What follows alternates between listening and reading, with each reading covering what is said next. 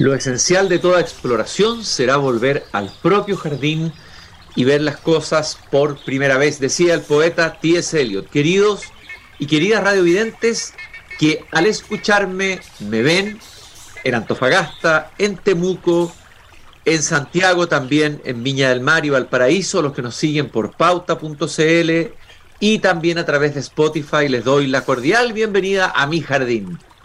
Este jardín que ha estado feliz con las lluvias que han llegado, eh, que son siempre benditas, aunque a veces producen estropeos, pero eh, hoy día hay que recibir la lluvia siempre con los brazos abiertos, así como están las cosas en el mundo, con este desierto que avanza en la zona central, con el cambio climático, etcétera. Y ustedes saben que me encanta cruzar siempre desde mi jardín al patio de la escuela, esa escuela que está colindante, ahí se escuchan las campanas de este jardín.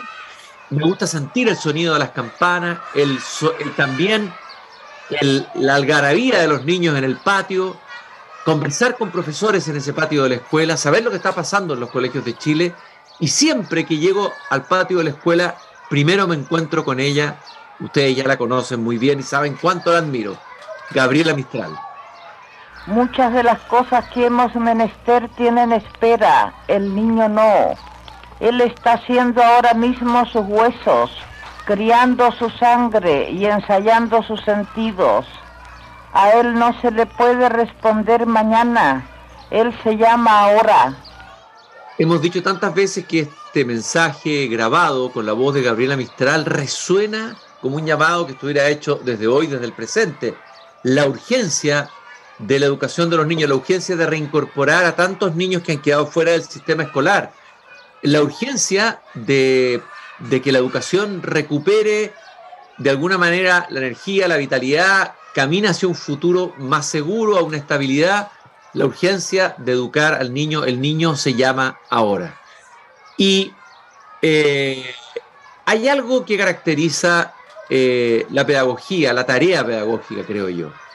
Los profesores muchas veces son verdaderos héroes, héroes en condiciones difíciles, héroes en condiciones adversas, eh, que tienen que ver a veces con el elemento geográfico. La misma Gabriela Mistral, que estuvo director en un colegio en Punta Arena y tenía los vidrios rotos de la sala donde ella hacía clase, eh, los profesores que a veces tienen que trabajar con pocos recursos, o hay pocos alumnos, o hay problemas de disciplina, en fin, miles de desafíos que además tienen que ver con los tiempos que estamos viviendo, de anomia, de pérdida de normas, etcétera, etcétera, etcétera.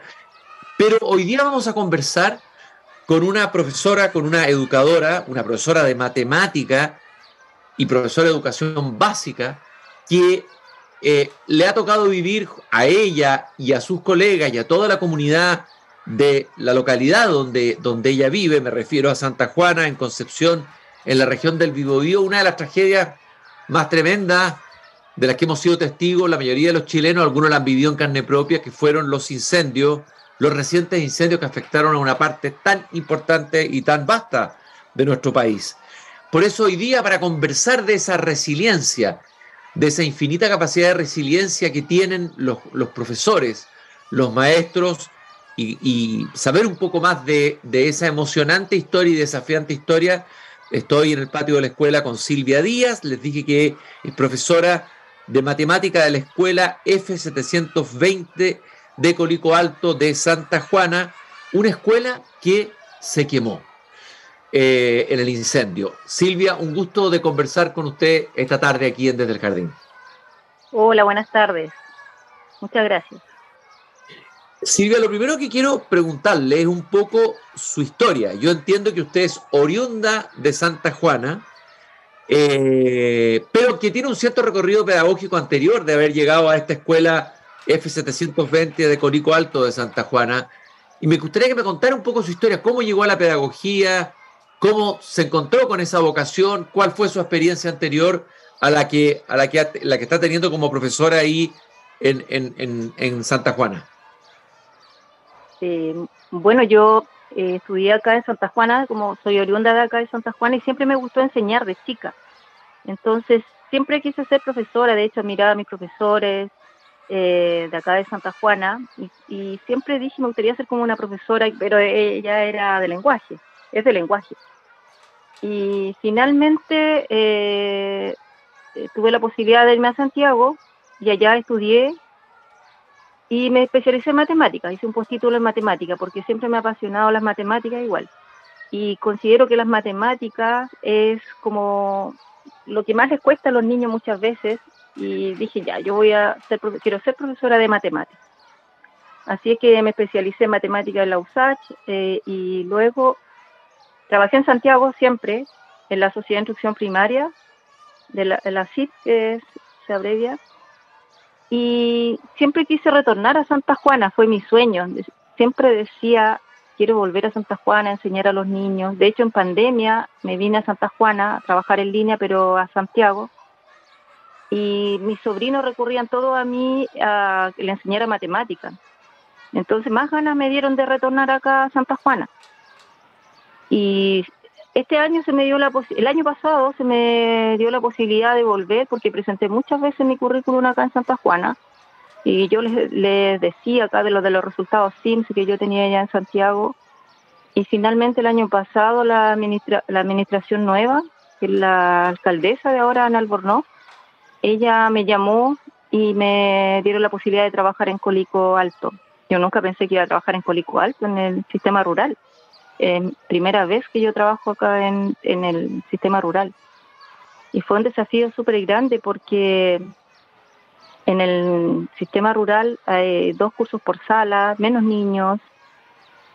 Además que a mí me, a la alcaldesa me dijo que me habilitarían una casa que está al lado de la escuela, que es la casa del profesor, para yo poder vivir acá y no tener problema de, vivienda, porque no encontraba riendo tampoco acá en Santa Juana. Tengo a mi mamá acá, que de hecho ahora estoy en su casa. Pero quería ser independiente en ese sentido. Y me habilitaron la casa del profesor. Entonces ahí viví, llegué en, en abril del año pasado acá.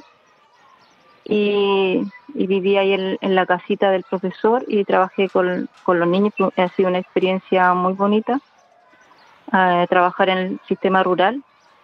Y como dices tú, también ocurren los mismos problemas que están en la ciudad, de violencia, eh, también los niveles como niños que están deficientes, no solo en matemáticas, sino que en todas las asignaturas. Entonces hay un tema de convivencia escolar. Así es que ahí estoy este año con todo trabajando para que podamos sacar adelante eh, nuestros niños. Eh, me asignaron horas de convivencia escolar también, así que estoy también trabajando esa área acá en Colico Alto. Silvia, eh, tú, usted decía lo bonito que es trabajar en la educación rural, con las dificultades, las precariedades que usted misma ha señalado también. Pero ¿qué es lo particular, lo que, lo que a usted le parece hermoso de ese desafío de ser educador rural y, educar en, esa zona rural de la octava región? Lo hermoso que es acá eh, estar en otro tipo de ambiente, eh, los niños son más querendones eh, con los profesores, es como un ambiente más familiar. No es un ambiente tan frío, acá el profesor se involucra con la familia, los apoderados también están agradecidos de, que, en este caso, de que haya llegado yo acá al, al colegio de Santa Juana, porque nunca a los niños se les había enseñado, por ejemplo, matemática, como, como es matemática según sus niveles. Entonces los apoderados están súper contentos y hay como, como algo familiar eh, que se vive acá en la escuela. Una, es una comunidad eh, súper afectiva, súper unida. Son súper comprometidos los apoderados también y los niños también igual son respetuosos.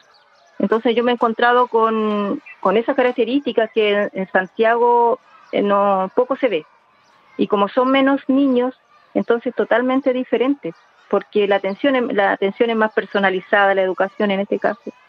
Entonces uno se enfoca a los niños que les cuesta y la idea es que ellos aprendan. Entonces cuando ellos aprenden, uno igual se siente, yo por lo menos me siento tan feliz cuando ellos logran un aprendizaje, eso principalmente. Silvia, me estaba acordando que Gabriela Mistral escribió un poema que se llama justamente La Maestra Rural. Bueno, ella tuvo experiencia como maestra rural, ella creció en la ruralidad y hace un elogio incluso de la ruralidad, ¿ah? del rescate de la cultura oral, de la sabiduría popular, etcétera, del, mundo de la tierra, la cercanía de los niños con el mundo de la naturaleza. Eh, esos son los elementos que Gabriela Mistral destaca varias veces en muchos artículos y también en varios de, de, sus poemas. Ahora, ¿qué características tiene esta ruralidad de Colico Alto? Eh, ¿Cuáles son las características más importantes? ¿Cuál es el sello? ¿Qué es lo que marca vivir ahí y educar ahí? Sí, son generalmente eh, los sellos que abarcan acá es como el tema de su, de su cultura, de sus costumbres, porque acá se celebra, ponte tú, eh, San Juan, que viene ahora, eh, que son tradiciones de acá del campo. Entonces yo no estaba acostumbrada a celebrar San Juan jamás. En Santiago se iba a celebrar San, Juan, pero los niños están familiarizados con esa, con esas costumbres. Entonces la fiesta del camarón, todas esas cosas que a ellos los niños les hace tan feliz, entonces uno tiene ese contacto con la naturaleza, de, ir a sacar camarones con los niños, de hacer como la comida que típica que hacen acá en Santa Juana. Entonces todas esas actividades son muy hermosas y los niños como que las valoran y, ahora yo entiendo que ellos eh, lo que quieren es que no se pierdan esas costumbres, esas tradiciones que tienen acá en el campo. Qué interesante eso, que, que, se, que, se guarden esa costumbre, porque esas son cosas que no tienen los niños de la ciudad, de las grandes ciudades, han ido perdiendo su contacto con las raíces, las tradiciones, todo aquello que formó parte de un mundo que probablemente los abuelos sí tuvieron, pero, pero los niños han perdido. Y eso da, de alguna manera, da una, me imagino una, eh, una, una raíz, o sea, una, un sentido de pertenencia que debe ser fuerte, ¿no? Claro, por supuesto. Eh, igual acá, por ejemplo, eh, hay muchas viñas. En Colico Alto es zona de viñas.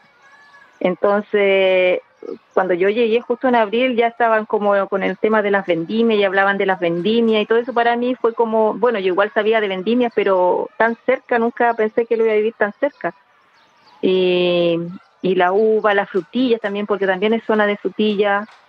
Eh, todo eso ya he estado como familiarizándome con toda esa, con esa cultura que tienen ellos, eh, de la ruralidad, sobre todo en Colico Alto, y, y haciéndome partícipe también, preguntando, porque los niños a veces igual llegan con las manos como con heridas y, están podando, por ejemplo, la poda de las viñas.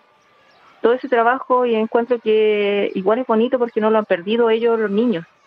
Siguen trabajando con los padres eh, en esa actividad del campo. Eh, estoy conversando con Silvia Díaz, ella es profesora de matemática de la escuela F720 de Corico Alto de Santa Juana Concepción, la región del Biobío. Usted decía al comienzo las dificultades que tienen los niños en general, no solamente en la escuela rural, en la mayoría de los colegios de Chile para aprender matemática. Es un problema también a nivel mundial, no solamente en Chile. a ver, ¿Cuál ha sido el enfoque? ¿Cuál ha sido su mirada? Eh, eh, eh, ¿Qué es lo que usted hace como profesora para tratar de subsanar esos problemas y cuál es la raíz de esos problemas? ¿Por qué se aprende tan mal las matemáticas y hay tan mala base en matemáticas en Chile? ¿Qué es lo, que pasa?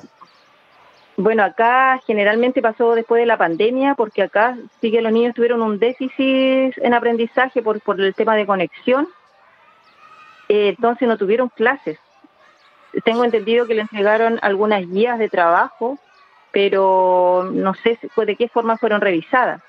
Entonces yo creo que esa fue la dificultad más grande que tuvieron los niños, fue la, pandemia, que estaban con un déficit y después de la pandemia fue, bueno, yo el año pasado fue terrible, como comenzar a nivelar los niños en el área de la matemática, también en otra, todas las asignaturas en realidad pero yo creo que lo que más he trabajado en base al contexto, he aprendido a trabajar, eh, a enseñarles por el mismo tema de, las viñas, por ejemplo, los problemas matemáticos, todos han sido relacionados con su contexto.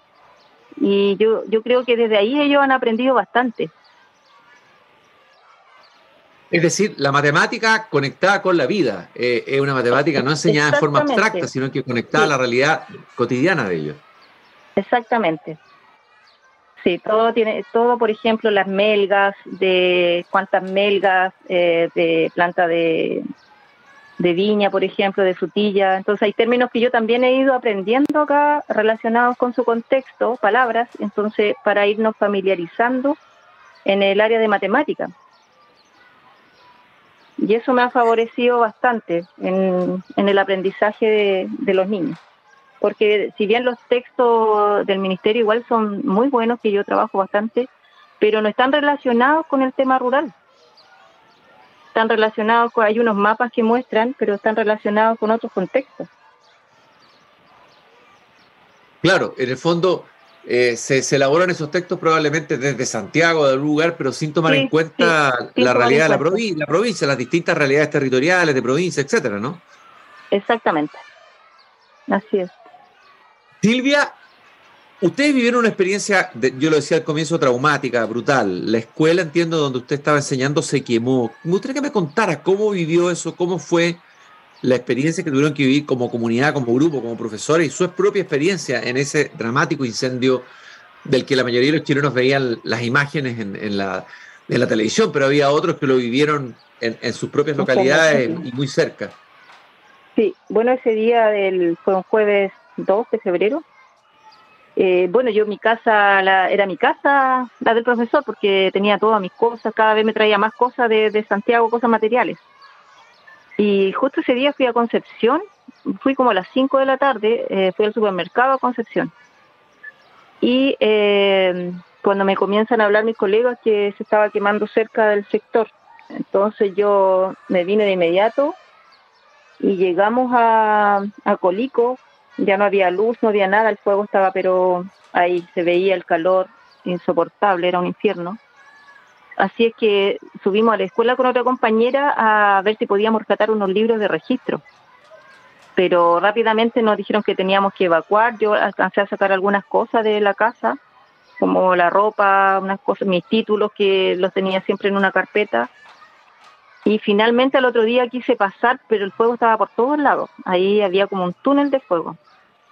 Y al otro día quise pasar para, para la escuela, pero no se podía porque el fuego seguía en el camino. Y esa noche yo evacué después a Colico Bajo, donde una compañera, y luego tuve que evacuar desde Colico Bajo a Los Martínez, a otro lugar rural, y finalmente llegué acá evacuando la casa de mi mamá a Santa Juana. Pero esa noche ya evacué, finalmente eran como las 3, 4 de la mañana, y al otro día fui temprano y no se pudo pasar, no, pudo, no pude pasar a Colico, el día viernes. Así es que el día sábado eh, pude llegar allá, no, ya estaba todo quemado, todo, todo, todo, todo en llama, la escuela. ¿Cómo, lo vivieron eso los niños? ¿Cómo lo vivieron los niños esa, esa experiencia? Sí, ese mismo sábado cuando yo pude cruzar, comencé a visitar a algunos niños que vivían relativamente cerca y no, ellos estaban muy afectados, apenas me vieron, me abrazaron, lloraban. Eh, a un estudiante igual se le quemó su casa.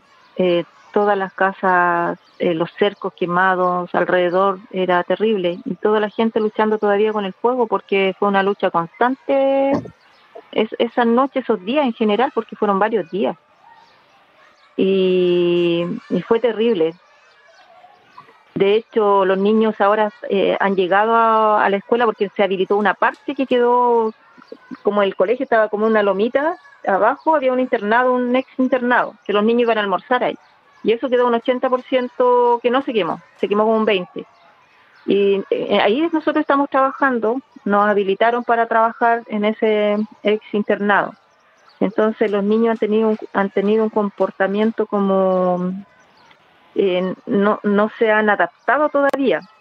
Entonces el, el tema de la convivencia escolar ha estado como muy fuerte ahora porque se molestan, se pelean entre ellos, y hemos tenido que estar ahí firme trabajando en ese tema porque están como yo creo que todo eso que sus casas igual se quemaron los alrededores porque algunos salvaron sus, la mayoría salvó sus casas pero todo se quemó alrededor sus cercos animales mascotas entonces el proceso de adaptación de los niños ha sido ha sido como bien difícil acá en la escuela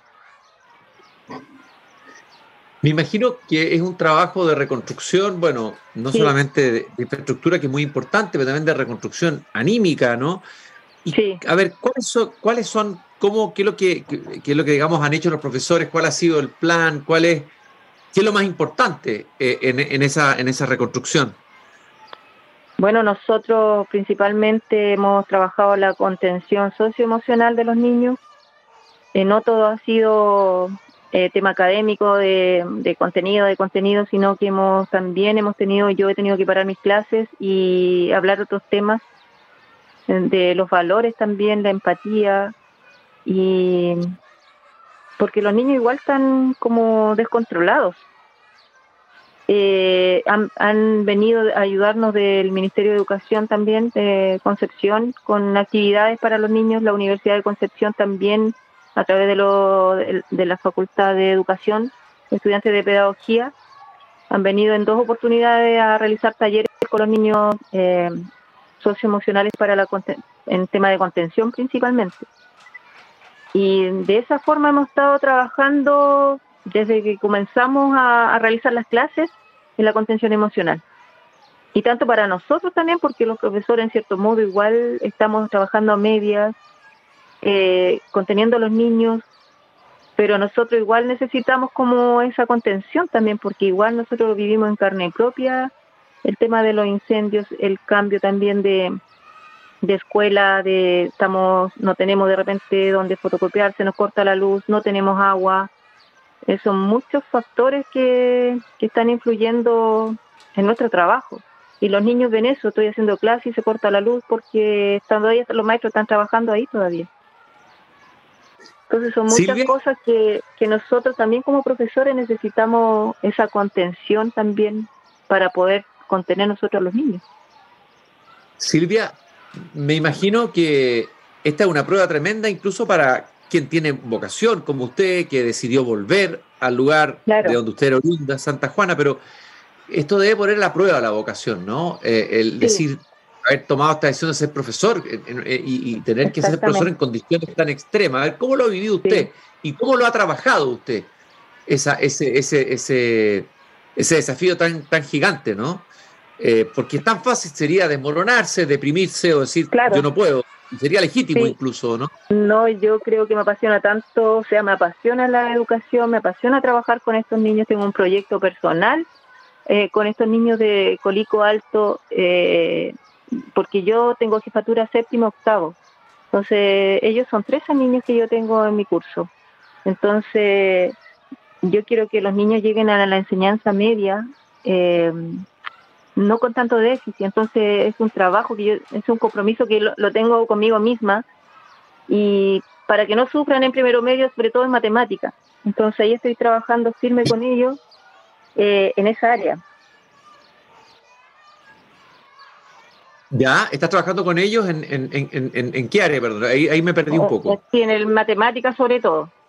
Entonces, ese es como mi proyecto, mi compromiso, mi vocación eh, porque yo perfectamente hubiese dicho ya el incendio, todo, porque yo quedé también el, así con los brazos cruzados, me tuve que, ahora estoy donde mi, mamá de llegada y me hubiese devuelto a Santiago porque allá yo tengo mi casa. Y no, no, no puedo llegar y tomar esa decisión porque los niños también ellos, ah, yo siento que ellos también dependen de mí porque cualquier cosa, la profe Silvia, la profe Silvia, preocupados también de mí. Entonces, como es algo mutuo. Y, por eso yo creo que, sigo acá y voy a seguir acá hasta, hasta que tenga el contrato principalmente, porque aquí uno todo depende de un contrato de trabajo. A ver, le, quería preguntar, ¿qué, ¿cuál cree usted que es la, la esencia de la tarea pedagógica, la, la, la, esencia del profesor? Es decir, ¿qué es lo que, lo que lo que se necesita para ser un profesor. Usted ya lleva tiempo de experiencia, ha tenido, ha desempeñado en distintos lugares. Pero ¿qué es, ¿qué es, la esencia de la pedagogía para usted? Yo creo eh, que es el compromiso que uno tiene del corazón, del alma de enseñar.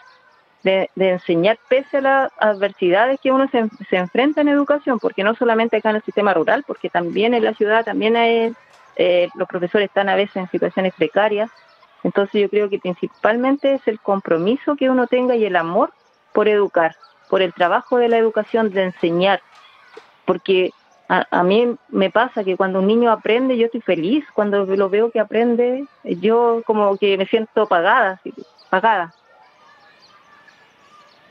Bueno, usted decía amar, eh, Gabriela Michal decía ama y después enseña, lo coloca como el primer imperativo, ama y después enseñan. Eso es bien radical, Gabriel.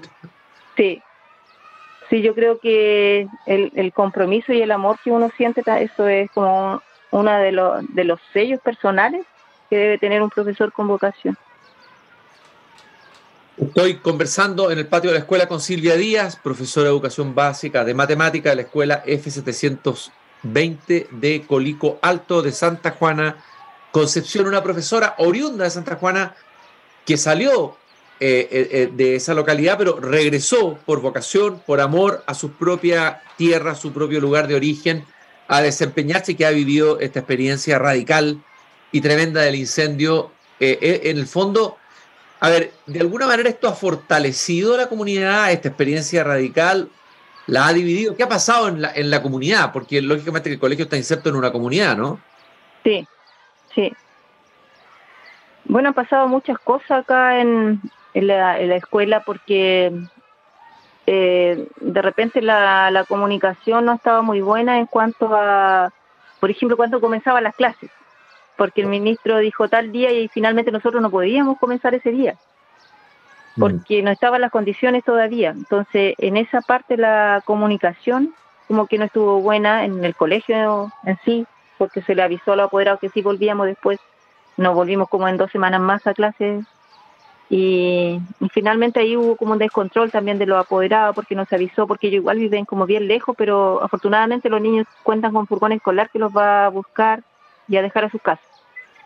Pero eso principalmente, y lo otro que muchas veces los apoderados, lo que yo he sentido ahora, que cualquier cosa o algún detonante ellos como que de inmediato como que reclaman, como que están muy susceptibles, podría decir, a cual, claro, a cualquier eh, situación que le que pase. Y se entiende perfectamente bien porque eh, los apoderados, sus casas, su entorno, eh, todavía están ellos con sin agua, están con problemas también de convivencia en, su, en sus hogares. Mm. Entonces se entiende muchas veces que pasa algo y ellos, algún detonante, y ellos comienzan a, a reclamar. Ahí está sonando la campana, que significa que terminó el recreo. Yo quería hacerle la última pregunta, Silvia. Sí. Eh, ¿Qué es lo que más, cuál es la necesidad más urgente de una escuela como esa hoy? ¿Qué es lo que espera esa escuela, no sé, del Ministerio de Educación o de las autoridades? De, ¿Cuál es la, cuál es la, urgencia, cree usted, más, importante? Yo, eh, bueno, de cuando comenzó a ir el ministro al, a la escuela después del incendio, eh, que no nos abandonen, no nos dejen solos, porque en verdad nosotros necesitamos eh, que nos apoyen en todo nuestro quehacer pedagógico y en la contención también de los, de los niños y niñas de, nuestra escuelita, porque necesitamos ayuda de, de todos y de todas y que nos acompañen. Que si necesitamos, por ejemplo, un psicólogo, una psicóloga o un sociólogo que estén ahí para ayudarnos, porque de verdad que nosotros necesitamos esa ayuda. Bueno, yo creo que este mensaje que ha enviado Silvia es un mensaje que debe ser escuchado y ojalá sea escuchado. Lo, que, lo primero que hay que resaltar aquí es el compromiso, el amor, la pasión por eh, enseñar a niños, eh, comprometerse y jugársela por los niños. Y eso es lo que ha hecho Silvia, lo que está haciendo el equipo pedagógico de este colegio que ha sufrido este incendio tremendo, eh, pero la esperanza está en que hay profesores como Silvia, educadores comprometidos, eh, y eso hay que resaltarlo, relevarlo y, darle apoyo, desde luego, es decir, apoyarlo desde, desde la instancia que corresponde. Silvia, le agradezco muchísimo esta conversación, este testimonio. Le mando un abrazo muy grande, mucho ánimo, mucha fuerza y a usted y a toda la comunidad de la escuela F720 de Colico Alto de Santa Juana. Muchas gracias a ustedes también por la invitación y para darnos a conocer también nosotros como Escuela F720 de Colico Alto de Santa Juana. Muchas gracias. Muchas gracias, un abrazo muy grande, un abrazo mistraliano con toda la energía. Mayra Mistral también le tocó vivir experiencias muy fuertes, muy radicales, pero siempre mantuvo la fe en los niños, la fe en la pedagogía, que es lo que usted también, por lo que nos ha contado, también mantiene en alto, ¿no? Por los niños. ¿No? Porque los niños son la urgencia de hoy día. Gracias por habernos acompañado esta tarde.